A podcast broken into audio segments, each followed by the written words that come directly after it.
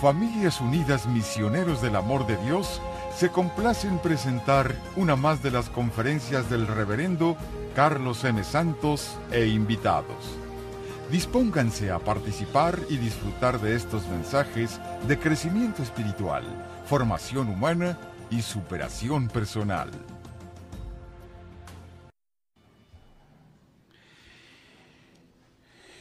Hemos estado meditando sobre un punto que, que a mucha gente le, le afecta, le entristece y le, le daña su vida. Algo que les he dicho y que no me voy a cansar de repetir es el hecho de que esta vida es muy corta. Esta vida es muy corta. Hay que vivirla bien. Hay que vivirla alegres. Hay que vivirla felices. Y hoy vamos a meditar un poquito sobre cómo es ese vivirla bien, cómo es el vivirla alegres, felices, cómo es el estar sanos. También vamos a meditar un poquito sobre las cosas que nos enferman y que no nos dejan vivir la vida como Dios quiere. Vamos a meditar sobre eso este día. Pero quiero antes tener una reflexión. Vamos a meditar algo sobre espiritualidad, sobre lo que significa encontrar el tesoro de Dios, la alegría de Dios. Hay un cuento muy interesante donde dice que había un maestro, un maestro que se llamaba Nonoco, maestro de espiritualidad. Él vivía solo en una cabaña al pie de una montaña. Una noche, mientras este maestro se encontraba sentado y meditando, un extraño irrumpió en la cabaña y blandiendo una espada, le amenazó a Nonoco y le obligó o le dijo que le entregara todo su dinero. Pero aquel monje, sin interrumpir su meditación, le dijo, todo mi dinero está en aquella bolsa que se encuentra sobre aquel estante. Toma lo que necesites, pero déjame cinco monedas porque la semana que viene debo de pagar mis impuestos. Todo lo demás llévatelo. El extraño vació aquella bolsa y volvió a meter en ella cinco monedas de poco valor, como le había dicho aquel maestro. Era lo necesario para pagar sus impuestos. Pero tomó, también un hermoso jarrón que estaba allí también en el estante. El maestro le dijo a aquel hombre, trata ese jarrón con cuidado. Puede romperse fácilmente y es muy fino. El extraño echó otra ojeada en torno a la pequeña y humilde estancia y se dispuso a marchar. Pero el maestro le dijo por último, ¿no has dado las gracias? El hombre le dio las gracias y salió, se fue. Al día siguiente, toda la aldea estaba alborotada. Eran muchos los que afirmaban haber sido robados. Alguien advirtió la falta del jarrón en el estante de la cabaña del maestro y le preguntó si también él había sido víctima del ladrón. No, dijo el maestro, no. Yo le di el jarrón y algo de dinero a un extraño que llegó a mi cabaña. Me dio las gracias y se marchó. Era un tipo bastante amable, casi no hablaba, aunque un poquito imprudente con la espada, un poquito brusco. Cuando leía este cuento me enseña, la vida es como tú la quieras ver. Las cosas y las personas sean, son como tú las juzgues y como las quieras ver. Y también el valor que tienen las cosas es aquel que tú le des. ¿Cuánto valen mil dólares? Mm, para una persona pueden valer muchísimo. Hay personas que son millonarias y para ellos mil dólares vale mucho como quiera. Hay personas que son pobres y para ellos mil dólares pues no vale nada. Hoy los tengo, qué bueno. Mañana no los tengo, qué bueno. Dios provee. Las cosas valen lo que tú les des de valor. Hay aquellos que se asustan de, gastar 10 eh, dólares. Y depende en qué los gasten, ¿verdad? Pero le dan mucho valor a veces a 10 dólares. Y eso no tiene nada que ver con que si eres rico o eres pobre. Hay ricos que son más tacaños con 10 dólares que otros pobres lo son con 100 dólares.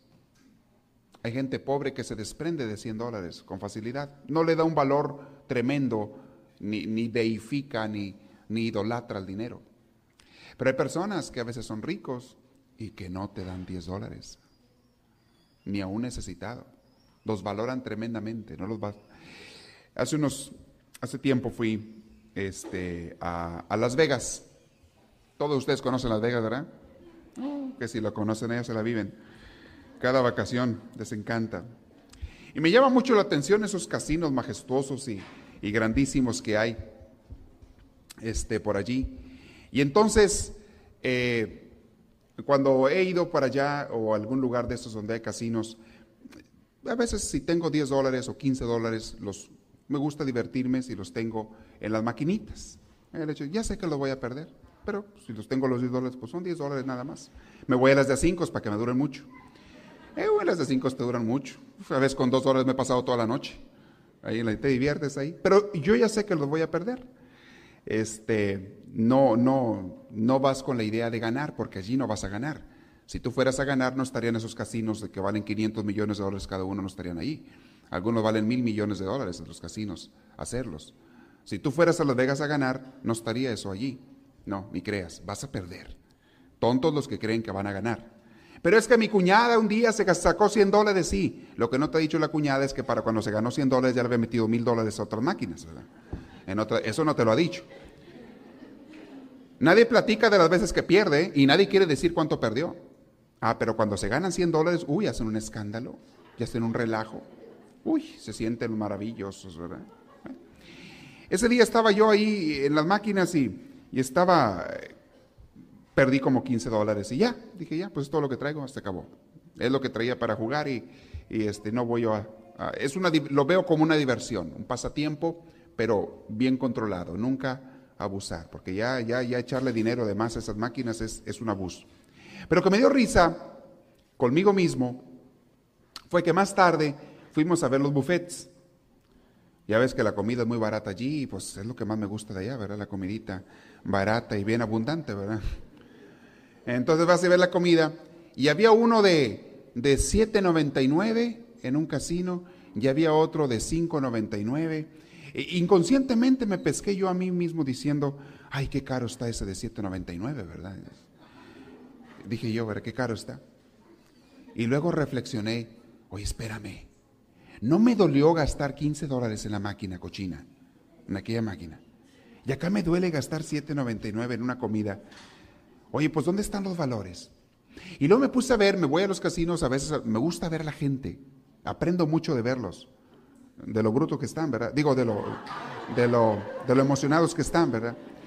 Hay máquinas de 100 dólares, de monedas de 100 dólares en los casinos, hay de 500 dólares y no sé de cuántos más. Yo he visto de 500 dólares en un casino. Un día vi un señor que estaba en las de 500 dólares y tenía un bote de monedas de 500 dólares, que cambias ahí, te dan monedas, fichas de 500 dólares. Le estaba echando las máquinas, pero así, daba medio borrachón, y, le echaba una máquina y, le bajaba la palanca y ni se fijaba, y luego se iba a la otra y le bajaba y ni se fijaba en qué caía, y se iba a la otra, y eche y leche con el bote, y, le traían y daba no sé qué, una tarjeta, no sé qué daba, y le traían otra, otra, otro bote de, monedas, eh, eran botes, ¿no? ¿no? De esos de, con agarradera, y, le echaba una y le echaba otra, y yo me quedé, dije, Dios mío, cada monedita de esas son 500 dólares. Y esa máquina le echabas de tres, de cuatro monedas, ¿eh? De El Señor le estaba eche y eche y eche y. Y, ni siquiera lo disfrutaba, ¿eh? estaba como loco. Y me puse a pensar yo, si fuera le prigue, diera yo a él que me diera ahorita 10 dólares para ayudar a una persona necesitada que esté afuera, me los daría. Me los daría. Si llegara un mendigo, porque se lo va a encontrar cuando él salga a la calle, si, encuentra un mendigo por allí que tiene hambre y le, y le, pide 10 dólares, se los daría ese señor, los 10 dólares. O, 5 dólares, o, un dólar, se lo daría. Van ustedes a creer que muchos de ellos no se lo darían, pero a una máquina de un casino sí le echan miles de dólares. ¿Dónde están los valores? ¿Qué es lo que valoramos? Yo me descubrí a mí mismo, regateando dos dólares en la comida cuando me acababa de gastar el doble, ¿verdad? Me descubrí y dije, oye, no, esto no es justo. qué, pocos valores, o sea, eh, qué mal a veces tenemos la escala de valores. Y tenemos que revisarnos. Hay otro cuento muy interesante. Fíjense, me gusta mucho, dice así. Y este es de la vida real, no es cuento. Este es de la vida real sobre Sócrates. ¿Saben quién fue Sócrates? Un gran filósofo de, griego de la antigüedad. Vivió algunos siglos antes que Cristo. Y hubo tres filósofos griegos muy famosos, Sócrates, Aristóteles y Platón. Fueron tres filósofos muy famosos porque eran pensadores y grandes pensadores. Sócrates era un hombre muy, un gran pensador griego. Y, y una vez dice en esta narración sobre su vida, como buen filósofo que era, Sócrates creía que la persona sabia viviría instintivamente de manera frugal. ¿Qué es frugal? Austera, sencilla, sin lujos y complicaciones. Sócrates sabía que la persona sabia eran aquellos que iban a vivir por instinto, por deseo, de una manera simple y sencilla. Él mismo ni siquiera llevaba zapatos, Sócrates. Y vamos que Sócrates podía tener dinero, era un hombre famoso y tenía muchos discípulos que le podían pagar, pero él vivía de una manera sencilla. Sin embargo, una y otra vez cedía al hechizo de la plaza del mercado. Se iba a la plaza del mercado y solía acudir allí a ver las mercancías que se exhibían. Se la pasaba Sócrates viendo las mercancías de mucha variedad que vendían en la plaza del mercado. Hagan de cuenta ustedes cuando se van a la pulga el fin de semana a, a ver cosas. Cuando un amigo le preguntó a Sócrates la razón, Sócrates le dijo, me encanta ir allí y descubrir sin cuántas cosas soy perfectamente feliz. Eso es sabiduría. Me encanta ir al mercado y descubrir, darme cuenta sin cuántas cosas soy plenamente feliz. Miren, tenemos que aprender a vivir así, a gozar la vida. Tenemos que aprender a vivir así. La espiritualidad, dice un comentario, no consiste en saber lo que quieres, sino en comprender lo que no necesitas. Y una frase similar de San Francisco decía, rico no es el que tiene mucho, rico es el que necesita poco. Eso es lo mismo. Y Jesús decía, no necesitan ustedes para ser felices, ni para ir a predicar, ni para ser mis seguidores. No necesitan dos pares de zapatos, ni, ni dos bastones, ni dos túnicas. No necesitan acumular riquezas en este mundo, lo decía Cristo, el maestro de maestros. No necesitan. No se preocupen. ¿Por qué se mortifican? Me da mucho gusto, a veces voy manejando a la calle y, este, y, veo de repente en el semáforo se para al lado mío un carrazo muy elegante y, muy caro.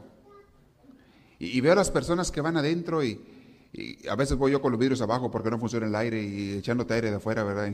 Y aquel con los vidrios cerrados y te da a empezar, híjole, como que dices tú, no hombre, aquí trae el climota todo dar, ¿verdad? Y, cuánto. y te pones a pensar un poquito y los veo y digo, será más feliz que yo ese hombre que va manejando el carro. Y la verdad que no creo. No creo. No creo que sea más feliz. Es más, les veo la cara a propósito. A veces son mujeres. Traen cara de, de estreñimiento muchas veces. Fruncidos. Hace rato venía en un semáforo. No se vayan tan lejos. Venía yo, estaba en el semáforo y venía volteando de mi derecha una persona volteando hacia la izquierda. O sea, y venía volteando para el sentido contrario de donde yo estaba parado. Era una señora y un señor. Ella venía manejando. En un carrazo hermosísimo. Y, se para ella a esperar a que los de sentido contrario pasen para voltear a la izquierda. Y, está ella en medio de la calle y desesperada, haciéndole señas a los carros así, de que pasaran rápido hacia los que venían en contra, rápido para voltear. Y así desesperada y enojada, en un carrazo bien elegante. Yo dije, ¿de qué le sirve el carro a esta mujer? No la veo feliz. Me quedé pensando, ¿dónde pones tus valores? ¿Qué es lo que para ti cuenta? ¿Qué tan sano eres? Y hoy vamos a hablar de eso. ¿Qué tan sano eres como para que disfrutes esta vida? Hay personas que su cuerpo lo tienen enfermo y son más sanos que muchos que tienen el cuerpo sano. ¿Qué tan sano eres? ¿Qué tan feliz eres? ¿Qué tanto vives cada momento y lo disfrutas? Cuando tú veas que tu comadre tiene una casa más grande que la tuya, no la envidies. Más bien siéntete feliz de que tú no la necesitas. Dale gracias a Dios de que tú no la necesitas. Y no tienes que hacer pagos de dos mil dólares cada mes. Los tuyos uno más de mil quinientos, ¿verdad? Qué consuelo, ¿verdad? Pero bueno, a lo mejor menos. No envidies a las personas, más bien como Sócrates lo hacía. Dale gracias a Dios de que no necesites tantas cosas. Ves a una persona con muchas joyas y en vez de envidiarla, di, bendito sea Dios que yo ni falta me hace. Como quiera como y como quiera duermo. La persona que tiene paz y sobre todo que tiene a Dios, come y duerme. ¿Qué va a andar pensando en depresión? El otro que anda lleno de joyas está deprimido porque no tiene cómo hacer el pago mensual de la tarjeta de crédito. La tiene hasta el tope la tarjeta. O si no tiene deudas, anda mortificado sobre cómo cuidar su dinero o multiplicarlo. O que no se lo vayan a robar. hermanos, por favor, hay que aprender a vivir. Y si algo hacemos en estas pláticas y en estas reflexiones es tratar de aprender a vivir como Dios quiere. Como Dios sabe, Él es sabio. Él es sabio. Voy a hablarles de unas áreas el día de hoy. Les mencioné la última vez un poquito al principio, pero no las desarrollé. Cuatro áreas que en ti tienen que estar sanas para que seas una persona plenamente feliz, completa, saludable. Cuatro áreas. La primera es salud mental. Mucha gente no se da cuenta pero no tiene salud mental. Y no estoy hablando de los que están locos. Estoy hablando de otros peores locos que parece que están sanos, pero tienen la mente llena de telarañas, de cochambre, de basura, de ideas que le hacen infeliz. Hay personas que tienen o podemos tener la mente llena de telarañas, de tonterías. Hay personas que en su mente están enfermas sus ideas, sus pensamientos son enfermizos. Las cosas que piensan, que reflexionan, son cosas que le hacen sufrir y, contagia a los demás también. Sale por la boca de lo que en tu mente abunda, de lo que en tu corazón abunda, sale por la boca. Tienen la mente bien enferma. Y no es que estén locos, a veces son gente muy inteligente. A veces son gente mucho, muy inteligente con una mente enferma. ¿Qué tan sana está tu mente? Es la primera parte que vamos a hablar hoy de tu cuerpo, que tiene que estar muy sana. Tienes que tener buenas ideas para estar sano. Si tienes malas ideas que te hacen infeliz o te hacen ver mal la vida o mal a los demás por esas ideas que tienes, que en algún lugar agarraste, entonces vas a sufrir. Tus valores que están allí en tu mente, que tú has aceptado en la mente, ¿qué valores son? ¿Son valores que de veras te dan felicidad? Y salud o son valores que te enferman más? ¿Qué valores tienes? ¿Qué son las cosas que tú de veras valoras en esta vida? ¿Qué es importante para ti? Es lo que tienes que pensar. ¿Eso que es importante para ti está correcto o está mal? ¿Tienes que cambiarlo o, o tienes que fortalecerlo? Y todos en algún momento en nuestra vida tenemos que ir revisando nuestros valores. ¿De qué estás convencido tú? ¿De qué te has convencido en la vida? ¿Qué es lo que tú buscas? ¿Qué son aquellas cosas que te han enseñado y que has aceptado? ¿Son buenas o son malas? Revísate. Aquí cae muy bien un retiro. Un buen retiro para revisar la vida, tus pensamientos, tus valores. ¿Cuáles son? Porque estamos acelerados todos los días, estamos tan ocupados y no tenemos tiempo para pensar y meditar. Date el tiempo, un día, un par de días, y medita. ¿Cuáles son mis valores? ¿Qué tan sano estoy de la mente? ¿Cuál es la educación que tú recibiste o que estás recibiendo? ¿Es una educación positiva o negativa que te han enseñado? ¿Y dónde? ¿En tu casa, en la calle, en tus amistades, en la escuela, en el trabajo. ¿Qué te han enseñado? ¿Cuál es tu educación? Los programas que ves de televisión, etcétera. ¿Es algo bueno o es algo malo? ¿Tienes acaso ideas malas en la cabeza? ¿Has alimentado? Porque le voy a decir una cosa.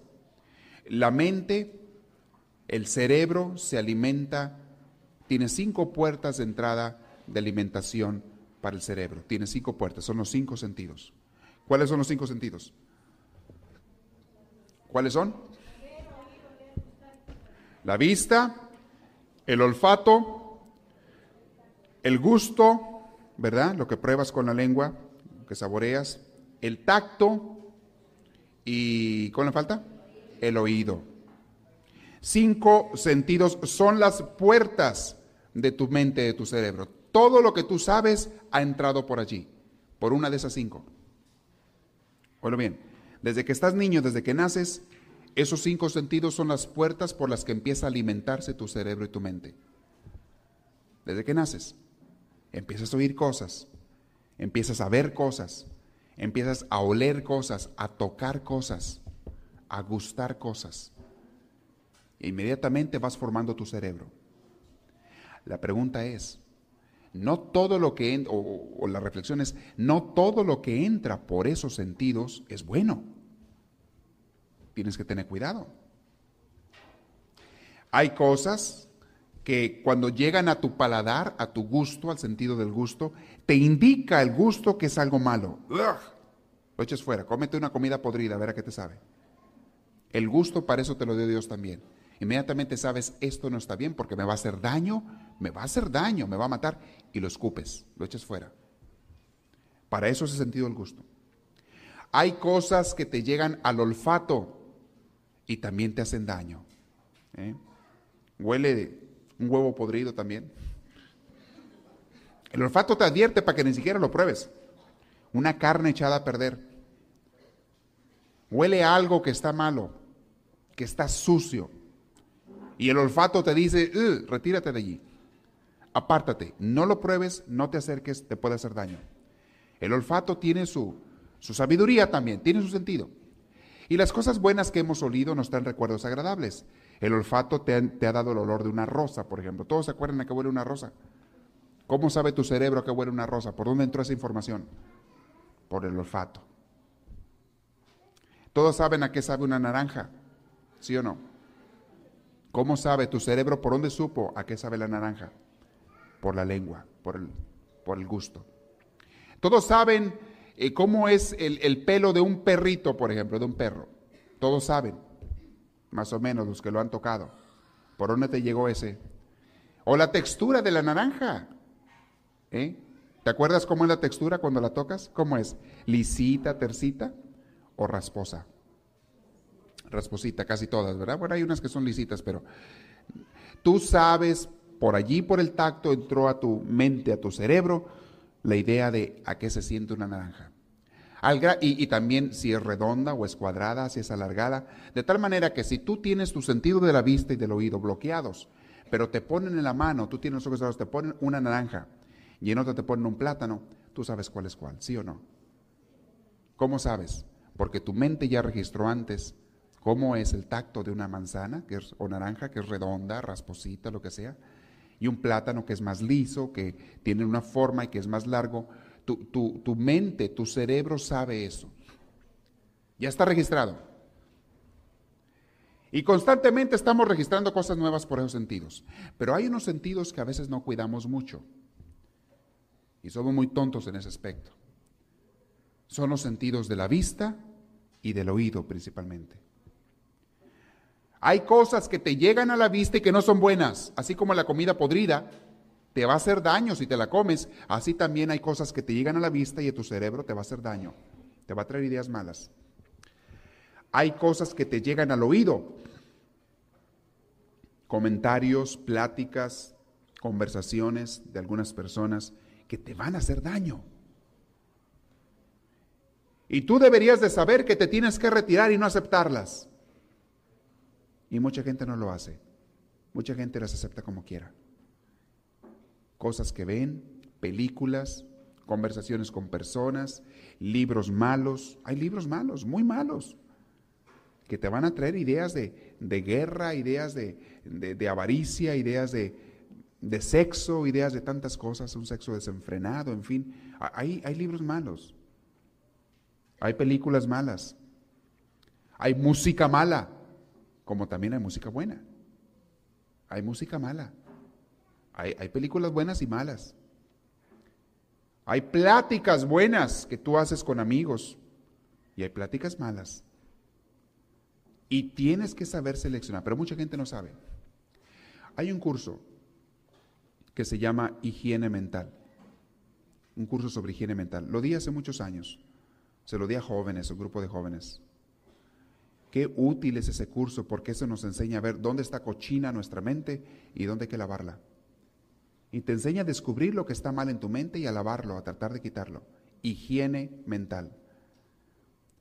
Si tú no estás sano en la mente, tú puedes caer muy fácil en la depresión, en la tristeza, en el no gozar la vida. Te puedes ir por caminos falsos, caminos equivocados, tu mente debe estar sana. Hay también este quizá algunos que crecieron en una familia donde había ambientes malos. También su mente fue dañada. Ideas, conceptos, pensamientos. Les dieron mal ejemplo de niños, sus papás o, u otras gentes también crecieron con una mente dañada y hay que limpiar esa mente. Si se puede, gracias a Dios se puede. Pero mucha gente no sabe ni siquiera que su mente está enferma. ¿Qué ha entrado a tu mente? ¿Qué ha entrado a tu cerebro? Es lo que tienes que revisar. Y, hay cosas que hay que cambiar. Todos, todos tenemos que cambiar cosas de nuestra mente. Hay cosas que están mal. Y eso es lo que nos va haciendo ser mejores personas, personas más limpias, más sanas, más felices mejores hijos, mejores hermanos, mejores padres de familia, nos va haciendo sanando la mente. Ahora recuerden que les estoy hablando apenas del primer área, son cuatro áreas, de la primera área que tiene que estar sana en nosotros, la mente. Segunda área que tiene que estar sana en ti, es el área, el campo espiritual. Tú tienes que tener también salud espiritual. Salud espiritual significa, mm, se puede definir y explicar de muchas formas y, hay muchos puntos a tratar. Pero si queremos resumirlo así en breve idea es, salud espiritual significa tener una relación sana, profunda y enriquecedora con Dios. Eso sería salud espiritual, porque Dios es el autor de tu alma. Y es el único que puede darle vida a tu alma y alimento a tu alma. Enfermedad espiritual sería tener una mala relación contigo, con tu alma, con Dios. Eso sería enfermedad espiritual. Y les digo, podemos explicarlo de muchas maneras, pero quiero que capten la idea general. Tu alma, tu espíritu es lo mismo. Tu espíritu, tu alma tiene que estar bien sano. Si tú no tienes una salud, una relación sana, profunda y enriquecedora, oigan bien la palabra enriquecedora. Una persona que se relaciona con Dios se enriquece mucho, se fortifica mucho su alma, se, llena plenamente. Es como aquel que está comiendo una comida muy saludable, muy nutritiva y buena y bien balanceada. Tenemos que tener la salud espiritual. Si tú no tienes salud espiritual, no estás completo en tu salud. Tercera, o dentro de la misma salud, eh, salud espiritual, tú tienes que estar, o sería bueno que estuvieras, fortalecido por una religiosidad sana, una buena vida religiosa. Es muy, muy bueno, muy, te ayuda mucho. Una religiosidad sana. Y digo sana porque hay religiosidades malas. Hay de repente religiones o hay de repente pastores o líderes religiosos que son malos. Algunos por maldad, otros por ignorancia, otros porque no saben más nada. Pero hay líderes que no te van a llevar a una salud espiritual, más bien te van a llevar a una intranquilidad espiritual. Hay líderes que a veces en vez de enseñarte lo que es vivir en paz y en amor con Dios, te ponen más bien en temor de Dios. Te enseñan a tenerle miedo a Dios y ahora sí que te desestabilizaron toda tu salud espiritual. Y lo hicieron muy probablemente con la idea de, que no hicieras el mal, ¿verdad? o de controlarte. Pero eso te vino a traer una inestabilidad, un desbalance espiritual. No todo lo que brilla es oro. Así es que una buena salud espiritual va acompañada generalmente de una buena religiosidad sana. Y la religión es maneras, formas de relacionarnos con Dios. Eso es religión. Religare, de latín, que quiere decir ligarnos con Dios. Entonces, hay que procurar tener una religiosidad sana. Y si, y si tú no la has encontrado, búscala. Si tú te das cuenta que de repente en tu templo, en tu iglesia donde tú vas, no encuentras ese alimento espiritual que tú tanto necesitas, pues vete a la siguiente. Para eso hay muchas parroquias, para eso hay muchos templos. Si eres de cualquier de otra religión, hay muchos templos, hay muchos pastores, en muchos lugares. Búscale. No te conformes porque hay gente que lo ve como una carga. Hay gente que ve la religiosidad como una carga. Y dice, ah, cuando no le da nada en su templo, ahí encuentra el pretexto para ya no arrimarse más. No, pues te estás haciendo daño tú solo. Es que no me dieron lo que yo buscaba, no me atendieron cuando yo quería. Por eso. Y, ahora me retiro. Oye, pero ¿a quién le haces el daño con retirarte? Al pastor le fue bien porque le da menos chamba, menos trabajo. El que te dañas eres tú. Arrímate arrímate. Adiós. Estoy hablando de religiosidad y estoy hablando de espiritualidad, ¿ok? Vamos a buscar un alma sana. No es lo mismo, pero va relacionado. Un alma sana. El tercer área de salud que tú tienes que tener es la menos importante, curioso, ¿eh? Y mucha gente piensa que es al revés, pero es la menos importante, es importante, claro, también, pero es la menos, es la que menos te afectaría para ser tú feliz y para ser una persona sana. Y es la salud física. Claro que sería muy bueno que tengas una salud física. Y tienes que hacer todo lo que esté de tu parte por tener una buena salud física. Cuida tu alimentación. Cuida tu ejercicio, o sea, haz tu ejercicio necesario. Cuida lo que lo que duermes y lo que trabajas y todo lo que haces. Cuida tu cuerpo. No te des a ningún vicio. No te des a ningún abuso. No te des a nada que vaya a dañar tu cuerpo. Un día leía yo una frase en un libro de, ejercicios. Eh, un, entrenador de, de atletismo y de gimnasia escribía esto y decía, si no cuidas la casa donde vas a vivir toda la vida, entonces ¿qué cuidas? Cuando leí esa frase, me impactó mucho. Y yo tenía como 15 años cuando leí esa frase. Me impactó mucho. Si no cuidas la casa donde vas a vivir toda la vida, entonces ¿qué cuidas? ¿Y cuál es la casa donde vas a vivir toda esta vida? El cuerpo. Y hay gente que no cuida el cuerpo. Hay jóvenes que desde jóvenes le empiezan a dar por los vicios, le empiezan a dar por los abusos, le empiezan a dar por hasta por el libertinaje que te va a dañar. Le empiezan a dar por las desveladas innecesarias, las pachangas, las borracheras. Tarde o temprano el cuerpo te va a reclamar.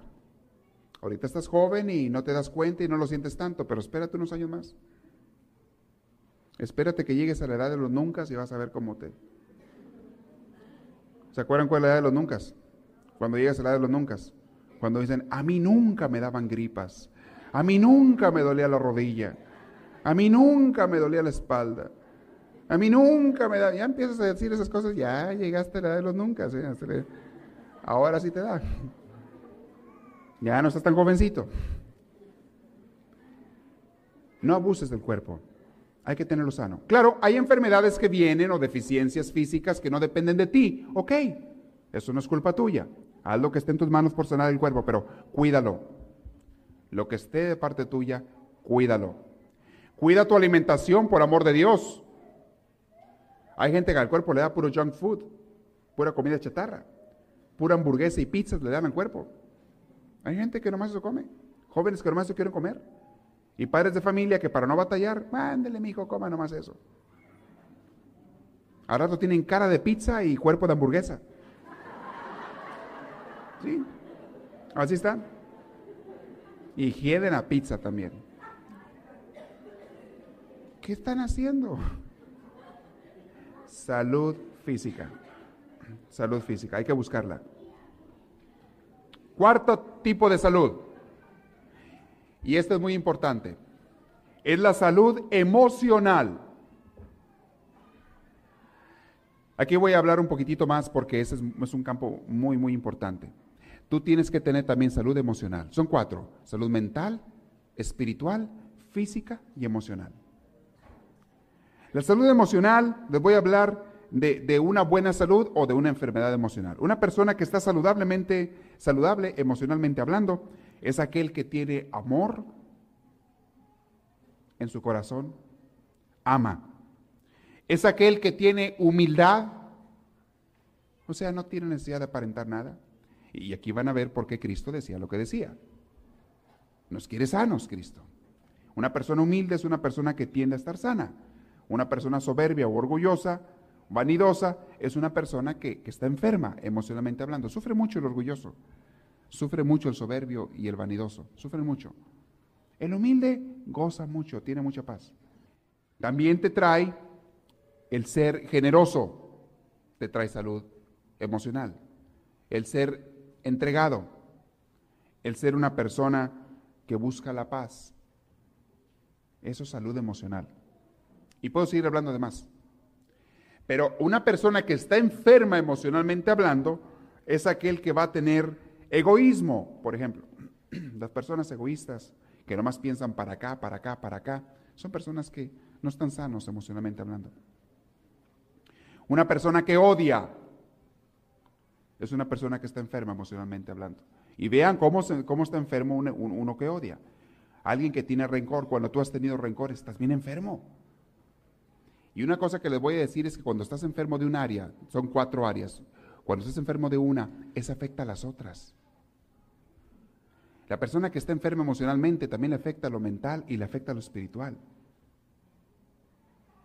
Y le puede afectar a lo físico, por supuesto.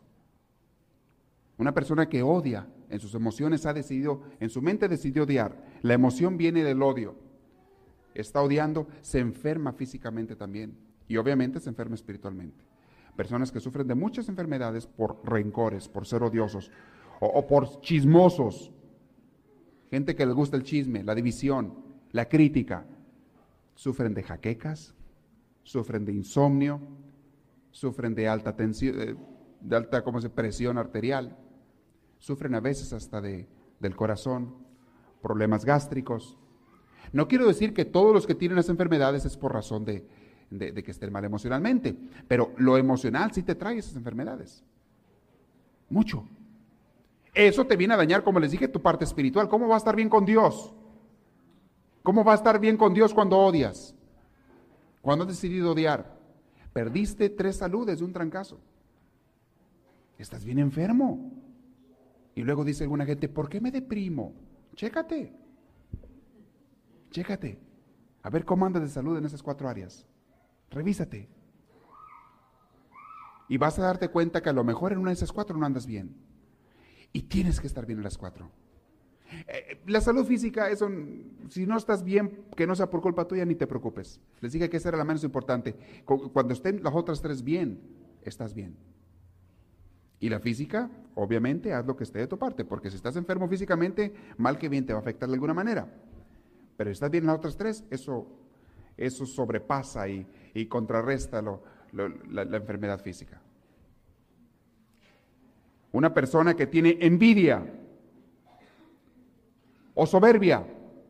Está mal emocionalmente, está enfermo allí emocionalmente, en el corazón, en sus sentimientos, está mal.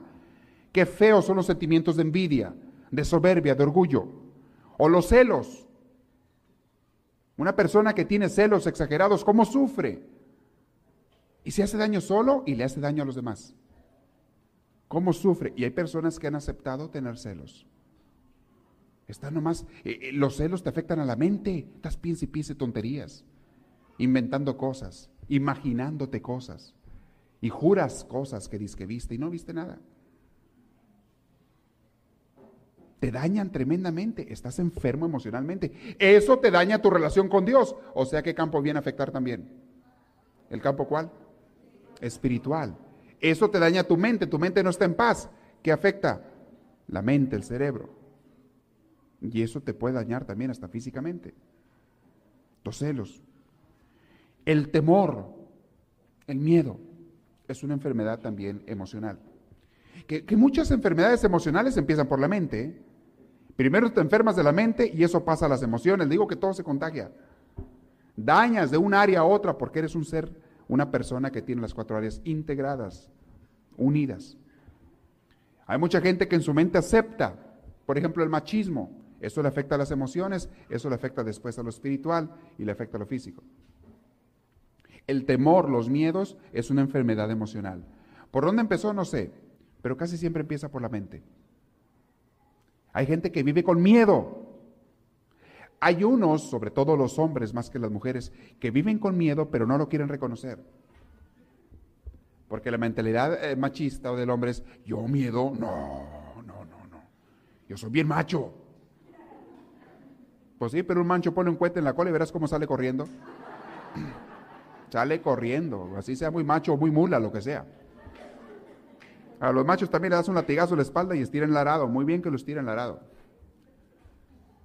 No trates de esconder lo que tienes o de engañarte a ti mismo. Es otro error que comete mucha gente, engañarse. No te engañes. Si tienes algo, la mejor manera de empezar a sanarlo es reconocerlo. Enfermedad emocional. Esta es de las peores. Es la que te hace sufrir más, es la que te causa las emociones negativas, es la que te impide hasta dormir las noches. Usen como termómetro para su salud emocional el cómo duermes en las noches. Úsenlo como termómetro. Y, va relacionado con tu salud espiritual. E, van a ver que en la mayoría de los casos le van a atinar. ¿Qué tal duermes en las noches? ¿Duermes en paz, tranquilo, descansas? Aunque sean pocas horas, pero duermes bien. O sea, pocas horas no porque ya no tengas, no, no porque ya no puedas dormir, sino pocas horas porque el horario no te lo permite. ¿Cómo duermes en las noches? ¿Te relajas cuando te acuestas? ¿Descansas cuando te acuestas? Probablemente estás muy bien emocionalmente. Y probablemente estás bien espiritualmente, a no ser que tengas una concha de tortuga, ¿verdad? Es otra cosa. O concha de caracol. ¿Cómo duermes? Pero analícese cada quien no se engañe. ¿Cómo son tus relaciones con los demás? La gente, la gente que vive contigo, ¿podría decir la gente, pregúntatelo a ti mismo, ¿podría la gente decir que vivir contigo es un placer? ¿O que más bien es una cruz? ¿Qué dice la gente? ¿Qué diría la gente si, si les preguntaras los que viven contigo? ¿Qué dirían? La gente que vive contigo, ¿Podrían decir que tú les transmites y les comunicas alegría o que más bien les transmites otra cosa? ¿Qué, dirían? A ver, cada quien conteste a sí mismo. No lo digan en voz alta, contesten a sí mismos. La gente que vive contigo. Cuando llega un familiar tuyo que vive contigo a la casa, ¿podría decir ese familiar que al verte se siente en paz, seguro, en confianza? o que más bien pierde su paz, su seguridad y su confianza. Analízate y allí vamos a ver tu salud emocional y mental y espiritual. Analízate. ¿Cómo está tu salud? Y ponte una calificación, a ver, chequéate. Del 0 al 10, ¿cómo andas en tu salud mental? Del 0 al 10, ¿cómo andas en tu salud espiritual? En la física y en la emocional. ¿Cómo andas? A veces un día les pongo un, o, si hacemos un retiro de un fin de semana, donde podamos analizarnos en eso. Hacernos un, un examen bien sincero y cada quien consigo mismo, bien honesto. ¿Cómo ando en esos cuatro áreas y campos de salud? ¿Qué me falta? ¿O dónde estoy bien? ¿Qué tengo que fortalecer? Seguirlo alimentando porque va bien. Les decía al principio, Dios nos quiere tan felices y a veces no lo somos porque estamos enfermos en algún área. Hay gente que le da más importancia a un área que la otra y descuida las otras. Eso es un error. Hay gente que le da una gran importancia a su área mental Y se preocupan por educarse mucho, por estudiar mucho, y qué bueno, estudiar cosas buenas, qué bueno. Pero a veces descuidan la física, la espiritual y la emocional. Y ahí estamos mal. Hay otros que le dan mucha importancia a su área física, ¿eh? hay unos ahí medio vanidosillos ahí, vanidosillas que se están cuidando los kilos y las libras, pero así al gramo, ¿verdad? Y, cuidando los alimentos. Y qué bueno, qué bueno, qué bueno que lleven esa salud física, qué bueno. Pero a veces se les olvida los otros tres. Hay personas que le dan mucha importancia a su salud espiritual y descuidan las otras tres. Y quizá haya otros que le den importancia a su salud emocional y descuidan las otras tres. No descuides ninguna. ¿Quieres ser una persona íntegra, completa, sana, como Dios quiere que seas y como debes de ser y puedes ser? No descuides ninguna de las cuatro. Son cuatro. Cuida tu mente. Y desde ese rato, lo que tú piensas, eso eres. Decía por ahí un, un pensador, cuida mucho lo que tú piensas porque, de ti mismo, porque eso es lo que vas a llegar a ser. Cuida mucho. Y tú piensas lo que aprendes y lo que decides. Cuida esas cinco puertas que alimentan tu cerebro, por favor, y donde empiezan muchas cosas más. Cuídalas. Cinco puertas. ¿Qué son los cinco qué? Sentidos. Cuídalos. Ahí empieza todo. Para también tener una salud. Cuida lo que comes. Cuida lo que oyes. Cuida lo que piensas. Cuida lo que sientes. Les voy a hablar en el programa del radio. Yo creo que dentro de dos domingos más voy a hablarles de ese, de ese punto. Cómo dominarte a ti mismo o algunas técnicas o tácticas cuando tiendes a, afectarte en tus emociones, a enojarte, a enfurecerte. ¿Cómo dominar eso un poquito? Algunas técnicas. Hay algunos que tendemos mucho a eso, a ser fuertes, de cara, a enojarnos con los demás. Voy a hablarles de eso en el programa del radio de los domingos. Pero es importante que, cuides eso. No te dejes dominar por tus emociones. Ay, es que ahora amanecí triste y, te das la idea que vas a andar triste. No, no, no, no, no, no.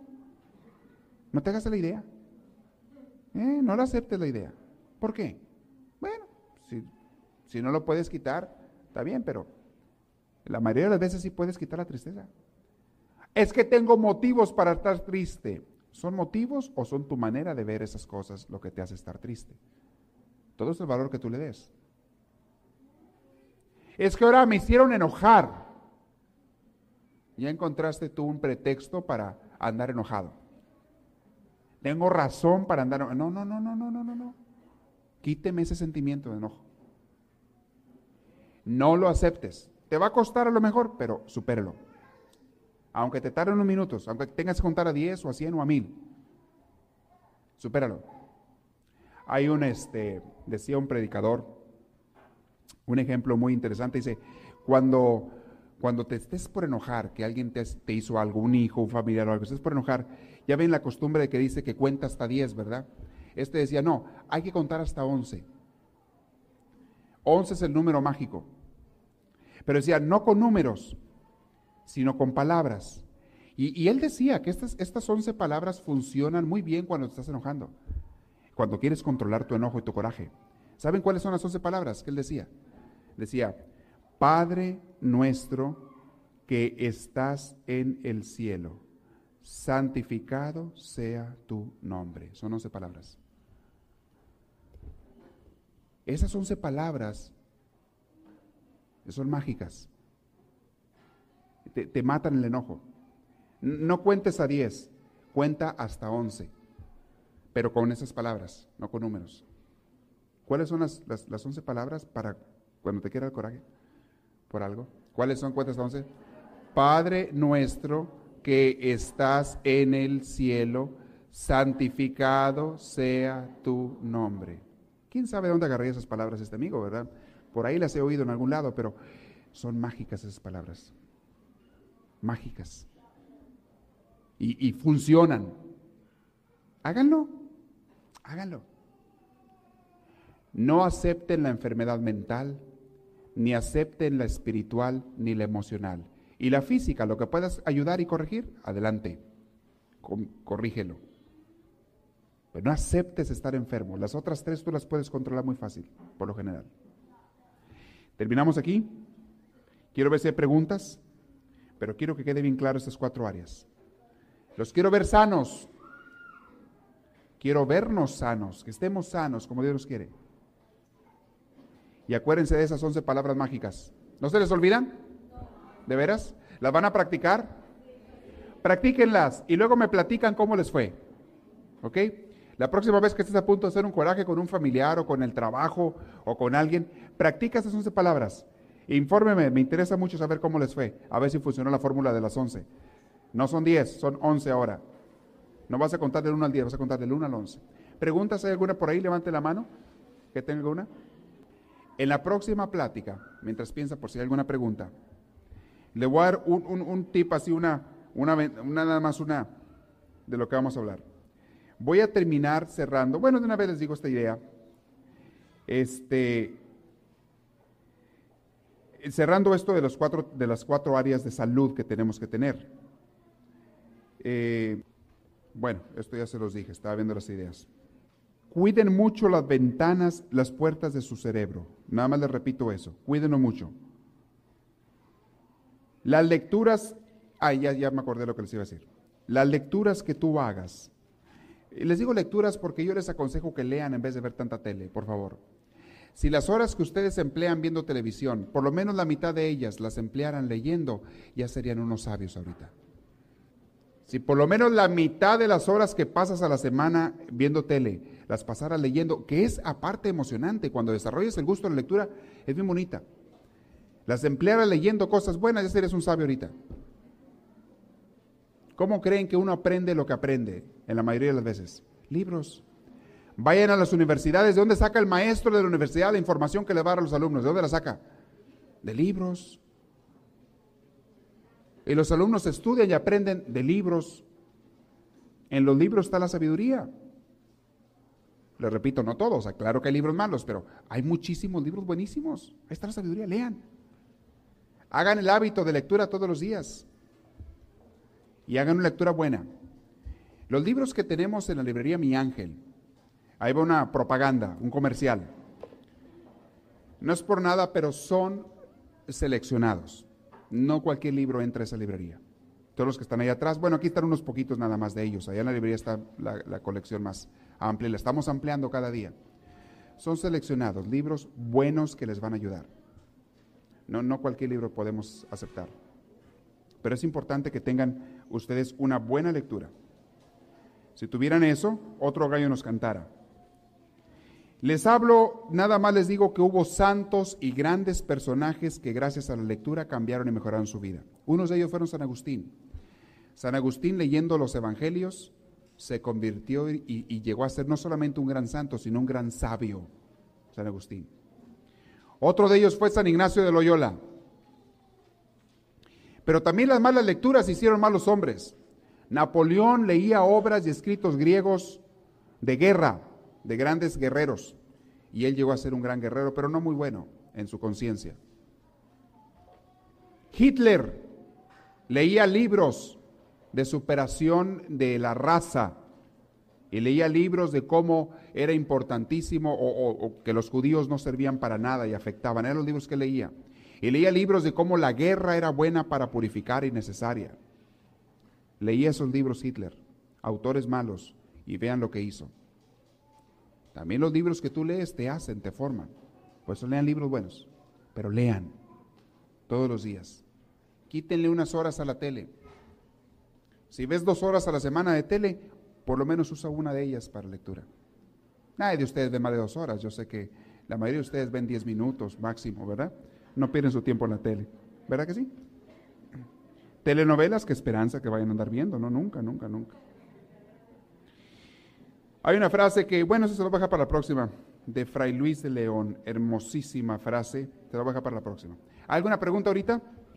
Ah. Padre, le quería preguntar, ¿cómo ¿cómo le hacemos para controlar los celos? Ajá. Se controlan por la mente primero. Los celos en muchos casos son, son producto de falta de confianza en la otra persona. Si no confías en otra persona, puede haber dos razones. Una es porque tienes razón y la otra es porque no tienes razón. Cuando tienes razón para no confiar en otra persona es porque aquella persona es infiel o es una persona que, que no merece que confíes en él. Entonces, si eres novia de él, pues cámbialo, porque no merece confíes en él. Si estás casada con él, te amolaste. Busca cambiarlo, pero no por persona, que busca cambiarlo eh, en su manera de ser. Entonces, los celos no son buenos exagerados, pero mucho de ello también está en la mente eh, de uno mismo. Hay personas que por, ya por instinto son mal pensadas, son, dudan, tienen celos. Esperamos que esta reflexión les haya fortalecido en su progreso y crecimiento, tanto humano como espiritual. Para pedidos de CDs o más información, escríbanos a los Estados Unidos al PO Box 1000, Anaheim, California. Código postal 92815. Que Dios les bendiga y les conceda una vida llena de su gracia, su espíritu, su gozo y su paz.